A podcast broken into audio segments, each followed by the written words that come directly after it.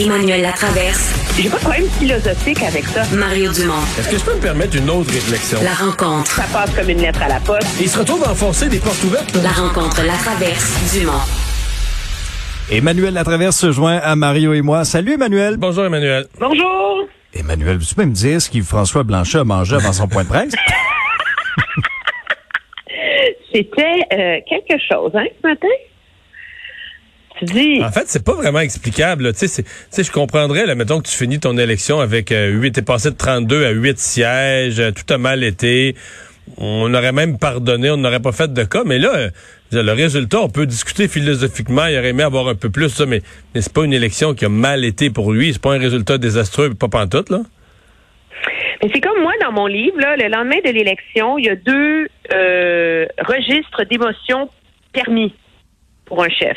La reconnaissance, si tu as gagné, tu es reconnaissant de la confiance que t'accordes les électeurs, ou l'humilité. De reconnaître que tu n'as pas su tu sais, connecter avec les gens, puis offrir une vision à la hauteur. C'est les deux seuls qui sont permis. Mais il y en a une qui est absolument pas permise, et c'est celle qu'on a vue aujourd'hui, c'est l'orgueil. C'était comme si il s'est tellement retenu pendant la campagne électorale que là, il s'est lâché lousse aujourd'hui. Moi, j'ai de la, j'ai la, c'est sûr que il n'y a pas une défaite cuisante, puis il n'y a pas une victoire éclatante.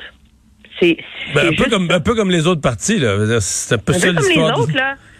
Je veux dire, alors, d'essayer de, de tu sais, c'est pas, c'est pas parce que tu changes, euh, tu sais, que tu l'habilles différemment que ça change les résultats, là. Et puis, d'essayer après ça de se lancer dans un débat et de nous faire croire que le débat anglais n'a pas été le moment pivot de la campagne pour lui. Écoute, là, je veux dire, faut pas prendre les électeurs pour des valises non plus, là.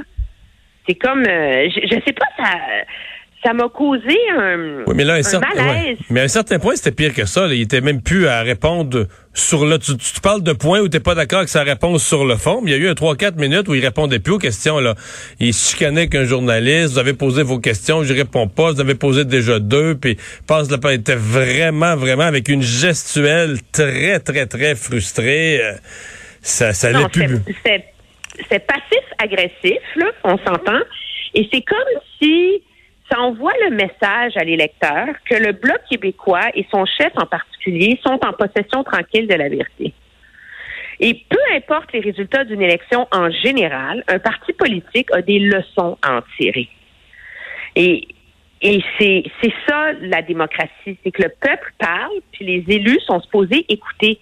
Et ce qui ressort de ce point de presse de M. Blanchette aujourd'hui, c'est qu'il avait raison, qu'il n'a rien à tirer de conclusion, que c'est que c'est lui qui est en possession tranquille de la vérité et que tant pis pour le reste. Ça finit là. Il n'y a, y a aucun, aucun exercice de, de, tirer des leçons, de se projeter en avant, de voir les conséquences, de voir comment le résultat amène un ajustement dans l'intervention du bloc. Tu c'est supposé être ça des conférences de presse le lendemain d'une élection. Objectivement, si t'es pas assez zen pour la faire, ta conférence de presse, attends 24 heures, là, c'est pas la fin du monde.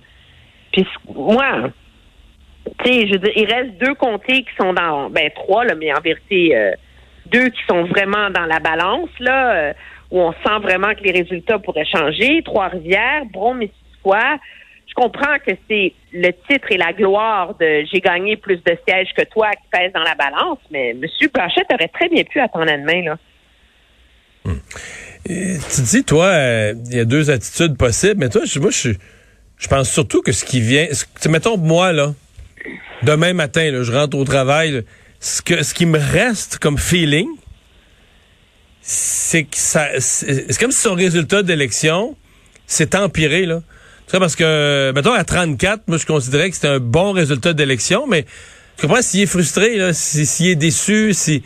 Je vais avoir de la misère, moi, à dire que l'élection a bien été pour lui, parce que j'ai l'impression qu'il est tellement choqué de son, de son résultat d'élection que j'en je- j'en ressors avec l'idée de dire, ben, c'est- ça a mal été pour le bloc, parce que le chef est pas content.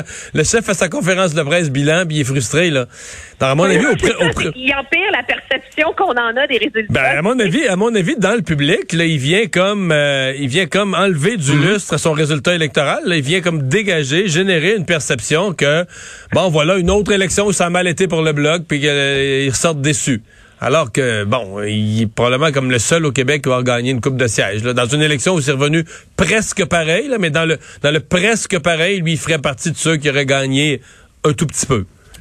Oui, puis il y a plein de. Il n'y a pas que des mauvaises nouvelles dans ce résultat-là. Là. Il a réussi à garder deux comtés à Québec.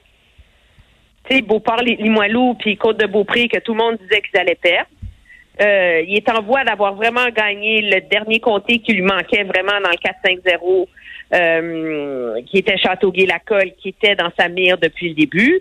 Alors là, c'est comme, il n'y a pas les gains. Tu sais, sa victoire n'est pas totale, absolue, cuisante et humiliante pour l'adversaire, donc c'est pas bon. Écoute, hmm. ça, ça laisse très, très, très perplexe. Euh, quant à son, son regard sur euh, la voix des électeurs et leur sagesse. Tu sais. Ouais, et on sait à quel point l'image, la perception est importante aussi dans le monde de la politique. Bon, demain, ce sera au tour de Justin Trudeau. Euh, il aura quel ton? Sur, sur, sur, quoi il doit marteler parce que les Canadiens n'en voulaient pas de cette élection-là, une élection qui a coûté plus hmm. de 612 millions. On se retrouve avec à peu près, à, quelques circonscriptions près, avec le même portrait. Qu'est-ce, quel message il doit passer je pense que fini, euh, M. Trudeau? je pense que c'est fini. L'élection, qu'est-ce que tu veux, elle, a eu lieu. Euh, je pense que M. Trudeau, demain, il doit être dans l'action. Ce qui va... Euh, euh, ce qu'il va déjà présenter, c'est le début d'un plan d'action, euh, les actions qu'il va prendre. Il nous a dit qu'il voulait nous sortir de la pandémie, etc. Donc moi, je pense qu'il va être en mode... demain, il va être en mode, je suis déjà au travail, et c'est sa seule façon pour lui de s'en sortir, avoir un ton positif, aux affaires, là, pas faire comme Yves-François Blanchet, certainement, mais positif, aux affaires, dans l'action. Puis voici, on se met au travail. Il n'y a rien d'autre de possible pour lui, à mon humble avis.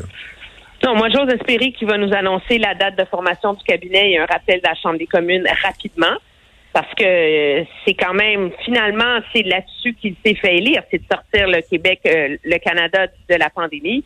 S'il rappelle la Chambre, euh, milieu, fin du mois d'octobre, ça sert pas à grand-chose. Les projets, l'argent pour les passeports vaccinaux qu'il a promis, la modification au code criminel pour criminaliser le fait de bloquer l'entrée des hôpitaux, euh, tout ça, le temps que ça passe, la quatrième vague va être finie. Alors, dans la mesure où il, il s'est fait élire sur la promesse de régler ça, il faudrait, on s'attend à ce qu'il rappelle les chambres. Mais moi, je C'est quoi, c'est quoi le, ouais, avec ton expérience là à Ottawa, c'est quoi le, scénario rapide? Mettons qu'il se met sur un scénario rapide de former son cabinet, se mettre en action, rappeler la Chambre des communes. Euh, Cinq semaines pour tout ça? Deux, trois semaines. Deux, trois semaines? Ça, c'est ultra rapide, là. Oui, mais tu sais, je veux dire, euh, ça dépend. Ça, dépend. Il va avoir beaucoup de pression, ceci étant dit. Mettons trois semaines. Il va avoir beaucoup de pression pour qu'il y ait des changements substantiels à son cabinet. D'un, il a perdu trois femmes ministres. Alors, euh, ça exige un, remaniement plus compliqué là, parce que tu n'as pas le luxe de jouer dans les deux genres, dans les deux sexes. Euh, il faut qu'il fasse monter trois femmes. Il faut qu'il règle le cas de ministres désastreux comme Arjit Sajjan, le ministre de la Défense. Il y a l'équilibre régional à, régler là-dedans. Mais euh, et il faut qu'il nous montre un nouveau visage de ce gouvernement-là, là, je pense. Premièrement. Deuxièmement, euh, moi j'espère cependant qu'il va nous. Je pense que les Canadiens s'attendent à un peu. moi, j'ai encore en travers de la gorge là, le fait que lundi soir, dans le milieu de la nuit, il nous a dit qu'il y avait un mandat clair. Là. Moi, je peux pas comprendre ça, là.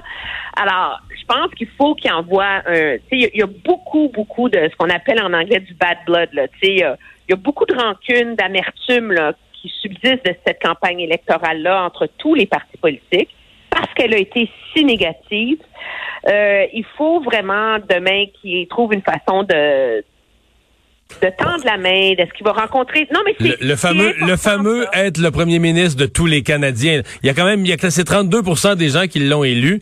Il doit quand même tendre la main aux 68% de gens qui ont voté pour d'autres partis, là, qui sont très, très, très majoritaires. Là, ceux qui ont, tous ceux qui ont voté pour un autre que lui. C'est plus, c'est, il y a comme sept autres partis, mais c'est 68% des gens qui n'ont pas voté pour lui.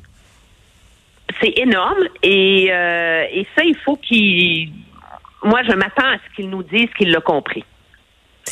Et, euh, et ça, c'est très important. Et c'est très important pour le fonctionnement de la Chambre parce que euh, on le voit dans un gouvernement minoritaire, veut, veut pas, le gouvernement, c'est une chose d'adopter tes, tes projets de loi, mais comme le gouvernement ne contrôle pas les comités parlementaires, s'il réussit pas à créer un climat on est capable de faire preuve de professionnalisme là, et de mettre les intérêts des Canadiens à l'avant, on se retrouve où les comités, les commissions parlementaires sont euh, un champ de bataille et de duels euh, et d'affrontements toxiques sans fin. Et c'est vrai que ça, à la longue, ça a un immense impact sur la capacité du gouvernement d'agir. Et, euh, et ça, le gouvernement Trudeau doit éviter de tomber dans l'écueil dans lequel il est tombé la dernière fois. Ouais. Merci, Emmanuel. Très bien, au revoir. Bye bye.